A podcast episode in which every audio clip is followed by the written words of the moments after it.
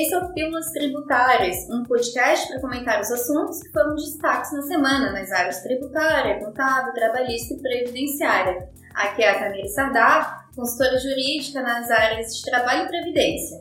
Aqui é o Luiz Carlos, advogado e consultor jurídico nas áreas trabalhista e previdenciária. Estamos aqui hoje para abordar os assuntos relevantes que aconteceram na área previdenciária especificamente. Então, Tamires, nós tivemos essa situação aí do Supremo Tribunal Federal. Sim, né, no recurso extraordinário 576967, né, foi tema de repercussão geral, o tema 72, né, do STF, tratando ali das contribuições previdenciárias patronais sobre o salário maternidade. Sim, salário maternidade, que é um benefício previdenciário, certo? Um, considerado como salário de contribuição pelo artigo 28 da Lei 8.212 de 91. E o Supremo Tribunal Federal veio inovar, considerando inconstitucional o recolhimento das contribuições previdenciárias patronais, exclusivamente as patronais, não abrangendo, no caso, as contribuições devidas pelo segurado, sobre a remuneração recebida a título de salário maternidade. Hum, o que tu achas, Tamir? Tu achas que, que foi acertada essa decisão?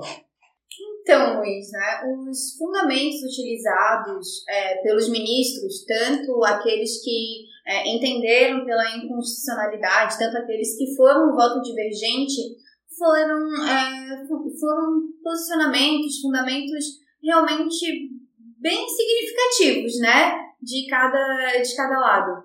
Enquanto os ministros, né, que votaram a favor da inconstitucionalidade, entenderam pela questão social da mulher, uhum. a, a questão de, eventualmente, né, a tributação sobre o salário maternidade acabar repercutindo num embaraço à própria contratação da mulher, é, também entenderam né, que, é, de uma certa forma, por não ser um salário propriamente dito, ele não poderia ser é, objeto de fato, é, de acordo com o artigo da Constituição Federal 195, né, se não me engano, que ele fala sobre a incidência das contribuições previdenciárias sobre a folha de salários, né? Então, como o salário maternidade ele não tem esse caráter de salário propriamente dito, eles acabaram entendendo que ele deveria ser objeto de uma outra lei, uma lei que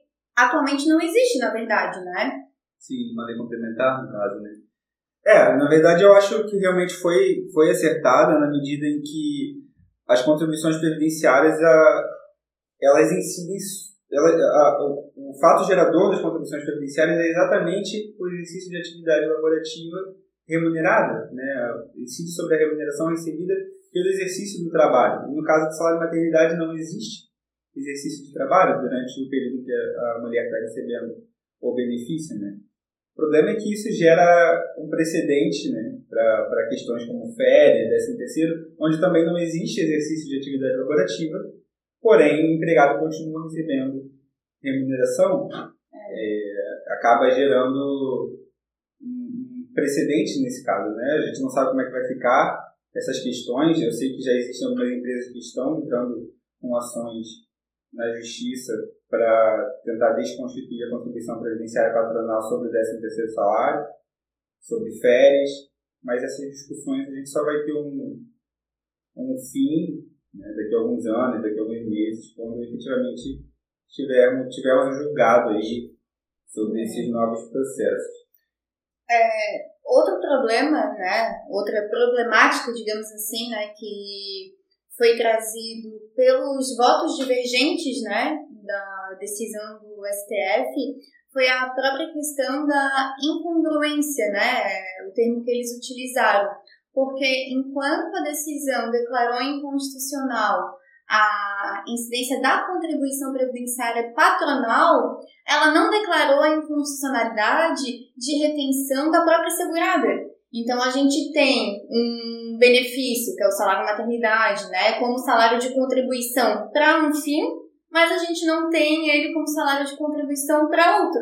Sim, pois é. Parece que o STF criou um, um novo conceito de salário de contribuição. É, salário exatamente. de contribuição sui generis, né? Que incide para aquela história do palco da Chico e não da Francisco, sabe?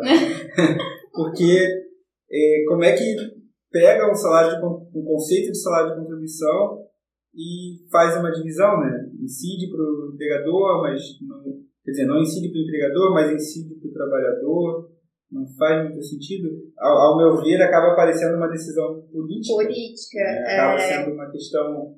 Eu acredito que tenha sido pressão da classe empresarial, que esse ano a gente viu que a classe empresarial realmente tem uma força é, bem grande no poder legislativo, né? Tivemos aí nessas questões de, de suspensão e redução várias prorrogações por conta da pressão da classe, enfim.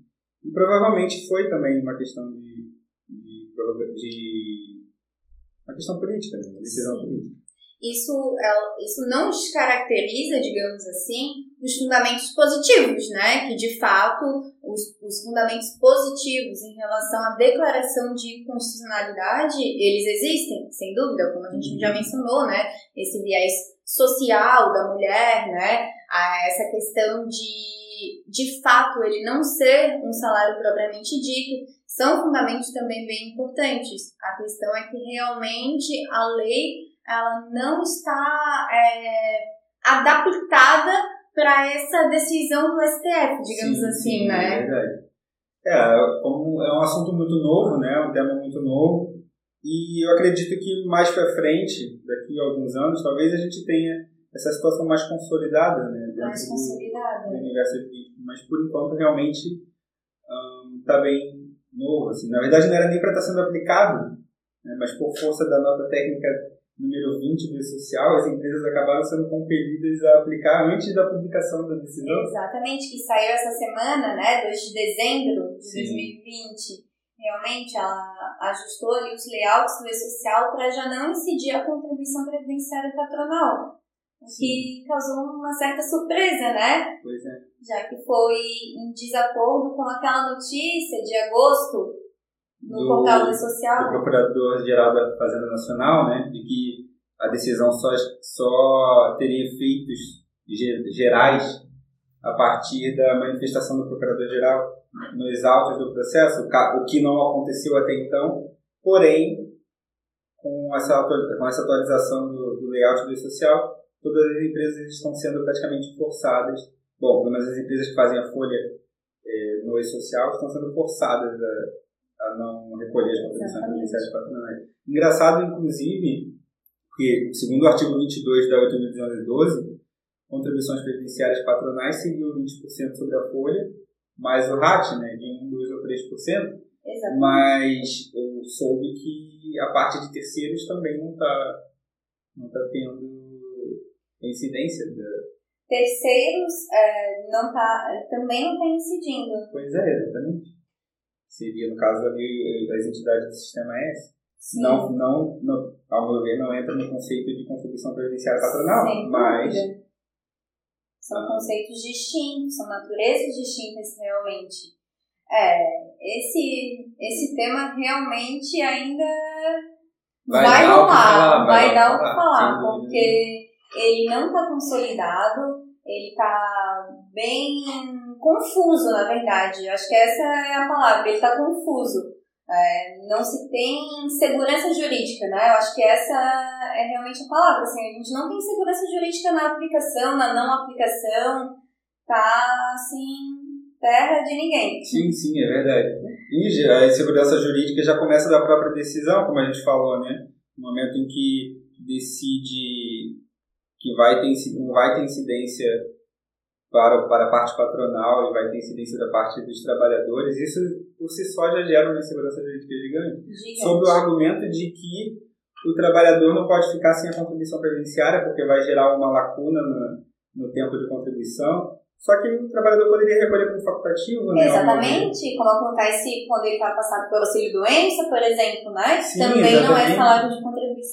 Pois é, no, eu, eu, o governo fez um esforço gigante em relação às reduções e suspensões, criando ali no artigo 20 da Lei 14.020 a figura do, do, do, contribuinte facultativo, criando até uma DARF com código específico é para recolher, Por que não pode fazer a mesma coisa né, para que não tenha incidência previdenciária sobre a remuneração do trabalhador? Mas a decisão do STF foi nesse sentido. É, eu acredito, Luiz, que os nossos poderes, né, o legislativo e o judiciário, eles não estão se entendendo muito bem, né? É. Digamos assim, eles não estão harmônicos como eles deveriam ser, Sim, né? É eles não estão harmônicos. Eu tive um professor na faculdade que dizia que o STF tem o poder de errar por último. Eu acho que nesse caso eles estão errando por último de novo, mas. Errando ou acertando, né? A gente já não se sabe. É, na verdade. Mas acertando errado e, errado, e errando errado também. na verdade, eu acho que existem. Aquele negócio que tu falou, né? Existem pontos de acerto, existem pontos é, controversos que não se adequam à legislação, enfim. É, não tem como dizer que erraram 100%, nem que acertaram 100%. No é. final das contas. O, procedimento utilizado, né, acredito que foi o incorreto, né?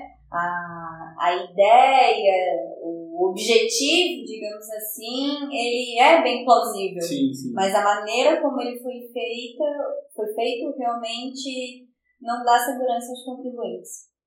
Pois é.